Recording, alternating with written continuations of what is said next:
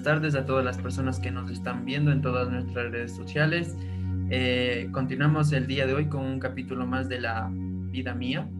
El día de hoy vamos a hablar acerca del arquetipo de la herida de la madre. Y entonces vamos a respirar tres veces para estar presentes. Muy bien.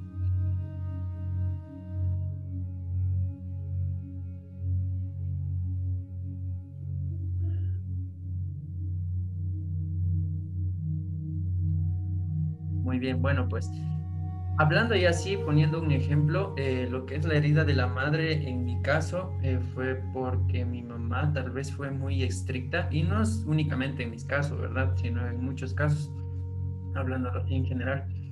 Tal vez eh, no sé qué pasaría porque nuestras madres son un poquito más duras con nosotros, tal vez en algunos casos hasta puede ser que nos hayan alzado la mano, nos hayan golpeado, cualquier cosa, pero lo que como hijos tal vez pensamos es que tal vez hicimos algo mal y tal vez por eso nos merecemos que nos dé nuestra, nuestro estate quieto, pero no, ¿qué opina usted, Doc, acerca de esto? Antes de eso, cuéntanos, Jonathan, ¿cómo es tu mamá? ¿También es estricta? Bueno, en, mi caso sí, sí es bastante, o era bastante estricta cuando era niño, ¿no? Entonces ahora ya como adultos ya conversamos, nos ayudamos ya como adultos, sin olvidar que, que es mi madre, entonces tengo que estar en, en mi papel como hijo, apoyarle en lo que se pueda, de ahí respetar mi puesto. Pero sí, ella fue bastante estricta en, en mi tiempo de niñez y es resultado por, por cómo le criaron a ella. Eh, como bien decían anteriormente, la, letra con sangre entra. Entonces son cosas que nos, nos vienen educando y creo que actualmente con nuestra generación o tal vez con la que viene después de nosotros, eh, se eliminen muchas de estas cosas de, la, de cómo nos han criado, porque poco a poco ha ido eh, disminuyendo, ¿no? mi mamá me cuenta que la abuelita de ella era más estricta todavía y la abuelita de ella más estricta, entonces son cosas que van mermando con el tiempo. Eh, y así mismo las costumbres de, de inferioridad por, parte de la mujer van mermando. Eh, por ejemplo, cuando yo estaba estudiando mi primera carrera, eh, tenía compañeras que decían yo solo vengo a buscar marido, pero actualmente no. Cuando, he visto documentales que en, en Japón no se quieren casar solo porque eh, la tradición de que se casan y se relegan a la casa y quieren, ellas quieren ser profesionales. Entonces, solo por eso ya no se casan. Por eso también que haya ahí tan baja tasa de natalidad, porque las mujeres ya no se quieren relegar al, hogar. Entonces, poco a poco pienso que el, el, estas secuelas que hemos venido trayendo van disminuyendo. Justamente lo que estamos hablando ahora es acerca de la herida de la madre. Entonces, como comentaban que la mamá tal vez es muy estricta y tal vez les pega, pero es porque a la mamá la mamá le hicieron lo mismo y a la abuela le hicieron lo mismo. Entonces, eso es algo que se viene acarreando de generación en generación. Y eso es lo que es que hablamos acerca de la herida de la madre. Otro ejemplo más latente sobre esta herida de la madre sería tal vez cuando hacen esto de la mutilación genital, que la madre misma está agarrando a su niña mientras le, sacan el clítoris. Entonces cuando uno piensa en eso, cómo una madre puede hacer algo así, es simplemente por la herida de la madre nuevamente. O en el caso de Japón que estaban hablando, de que las mamás son muy malas, tal vez no ahora por esto que ha sucedido, pero en la cultura era que eran muy malas con sus hijas porque de esa forma cuando la hija se casa y se va a la casa de los suegros a vivir y la suegra la trate mal, que la hija no sufra tanto, porque la mamá la trataba mal. Entonces, esto es parte de esta herida de la madre. Claro, porque eh, hablando un poquito más de, yo creo, como usted dice, que es eh, una cuestión cultural, ¿verdad? Por ejemplo, eh, yo me acuerdo un caso que había escuchado, era de una niñita le preguntaba a la mamá que por qué le cortaba la, la colita del pescado para asar. Le pregunta y le dice, no sabía qué responderle la mamá. Entonces, no sabía por qué ella también lo hacía y solo le enseñó eso a la hija y no sabían. Entonces la mamá le dijo, pregúntale a tu abuelita. Entonces la niña fue y le preguntó a la abuelita y la abuelita tampoco sabía y solo le dijo, es que mi mamá también lo hacía así. Y después le dijo, pregúntale a tu bisabuelita. Y le fue a preguntar y ella le dijo, porque mi mamá lo hacía así. Entonces es algo, una cuestión cultural que solo es como un círculo y van haciendo lo mismo, pero no se están dando cuenta de qué es lo que están haciendo. Ahora, por ejemplo, eso del de cortarle la cola al pescado en la en el envase. ¿Cómo se llama eso? El sartén, para ponerle. El sartén, pero supuestamente sería, ponte que fuera al horno. Entonces lo ponen en, en la vianda, en ese molde, ¿sí? De vidrio, de aires, y ponen el pescado. Y le cortaban la cola porque el, el envase era, no entraba con la cola. Por eso lo cortaban. ¿Me entiendes? Que no tenían un envase más grande para que entre todo el pescado. Esa era la razón por la cual le cortaban la cola. Y ahora estaba aquí en una casa grande con un envase grandotote y entraba muy bien la cola, pero le cortaban la cola porque siempre le cortaron la cola. Pero no preguntaban por qué le cortaban la cola.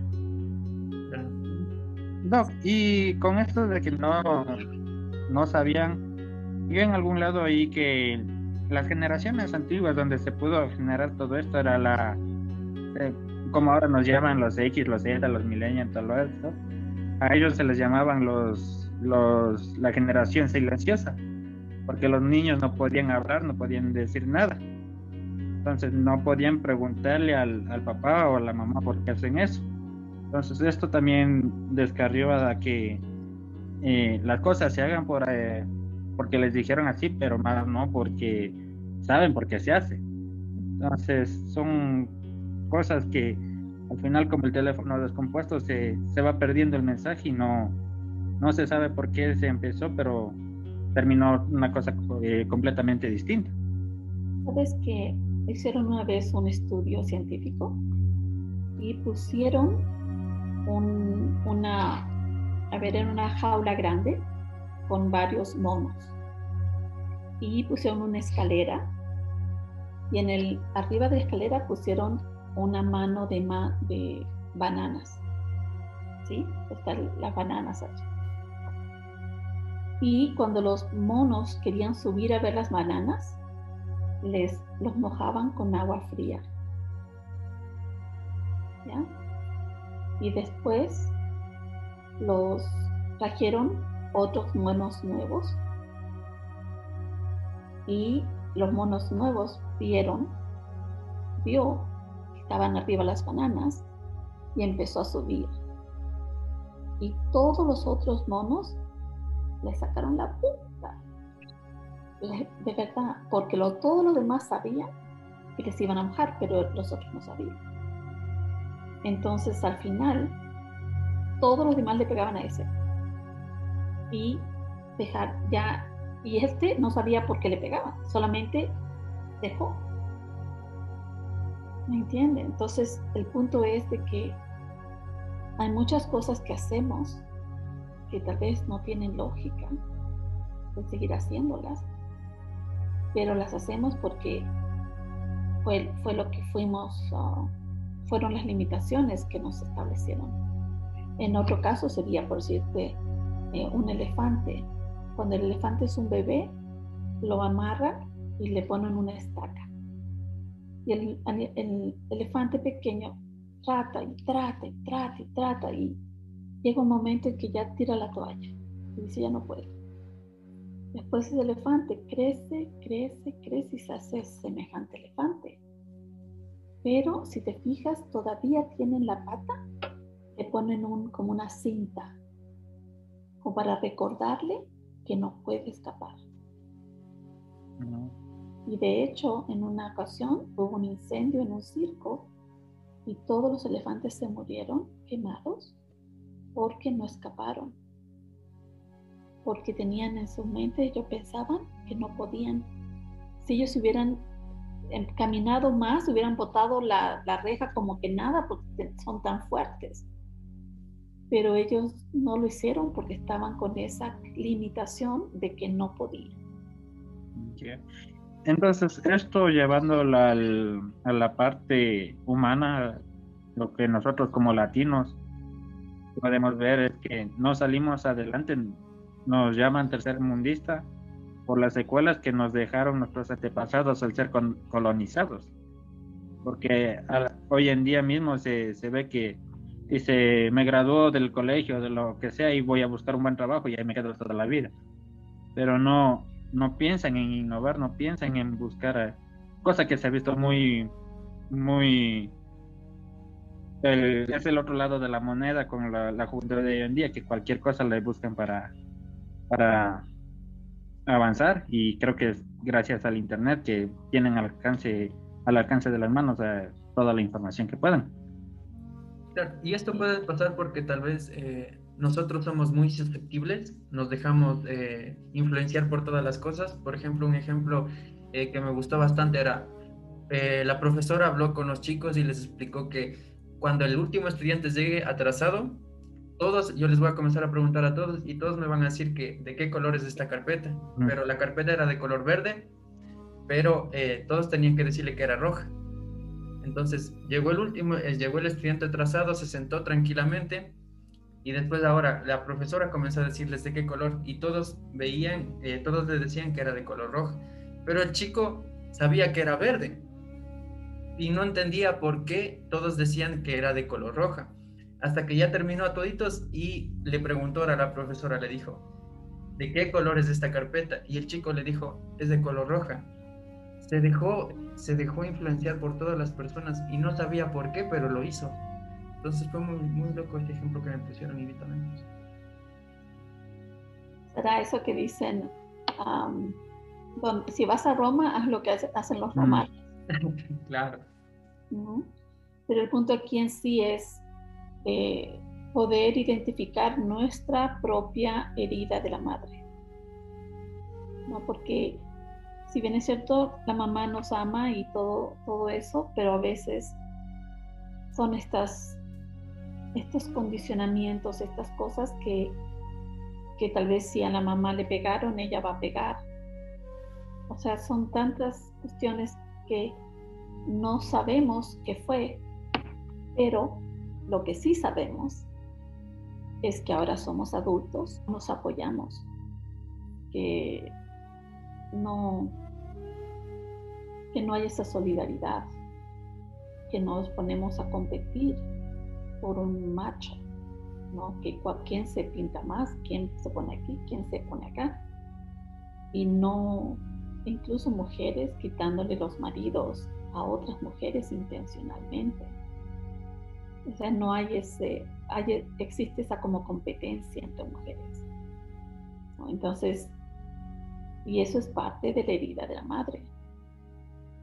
Entonces, la idea aquí es que nosotros eh, vamos a trabajar en momentos en que nuestra madre pudo haber hecho algo y vamos a sanar eso para poder eh, seguir adelante, porque muchas veces este tipo de limitaciones nos detiene, no nos permite alcanzar lo que queremos.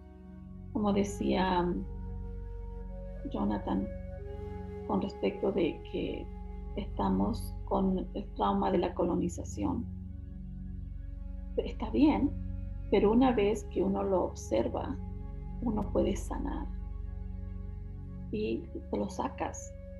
Pero si no lo observas, vas a seguir allí, porque no lo observas. Pero desde aquí es eh, una de las, una de este, este sentir, este, esta experiencia que tenemos con la herida de la madre, hace que se crea un, una creencia.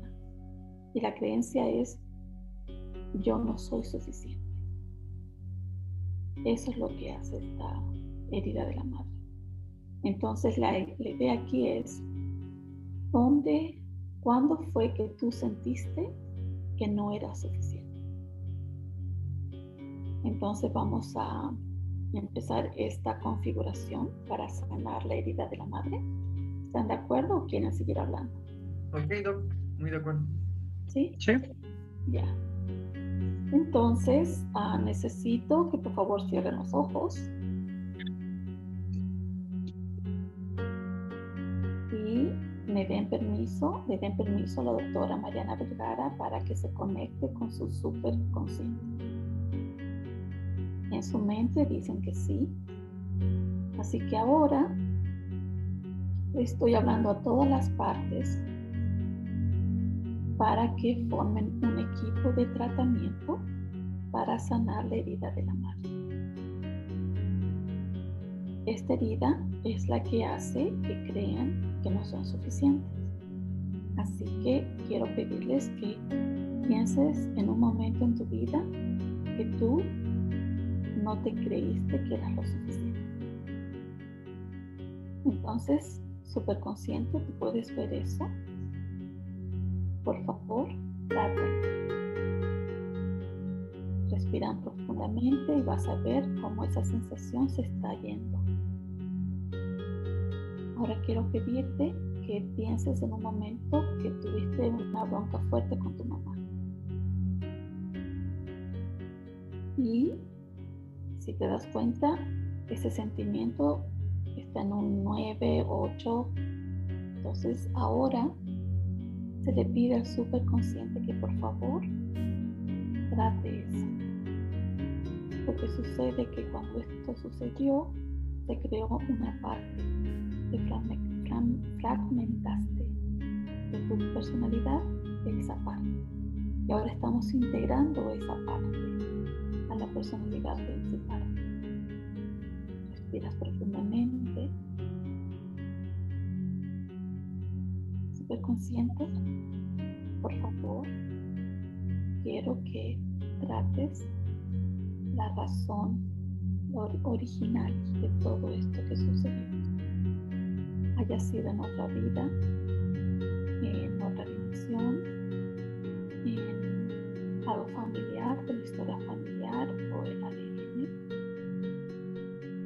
sido o en cualquier otro tipo de memoria que haya sido tocada con esta experiencia activa. Respira profundamente. Ahora cambiamos este, esta creencia de que no soy suficiente con la creencia de que yo soy suficiente justamente como yo soy. Respiras profundamente.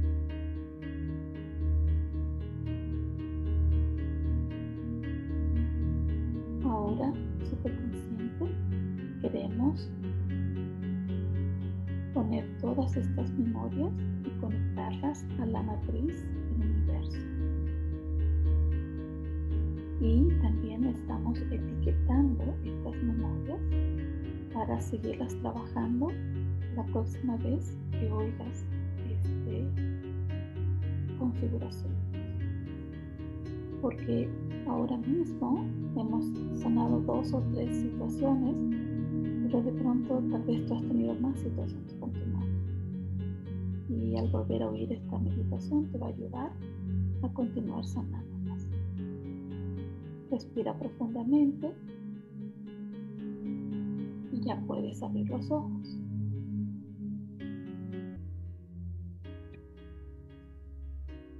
¿Cómo se sintió? Muy bien, Doc, un alivio. Se siente un alivio bastante. Jonathan.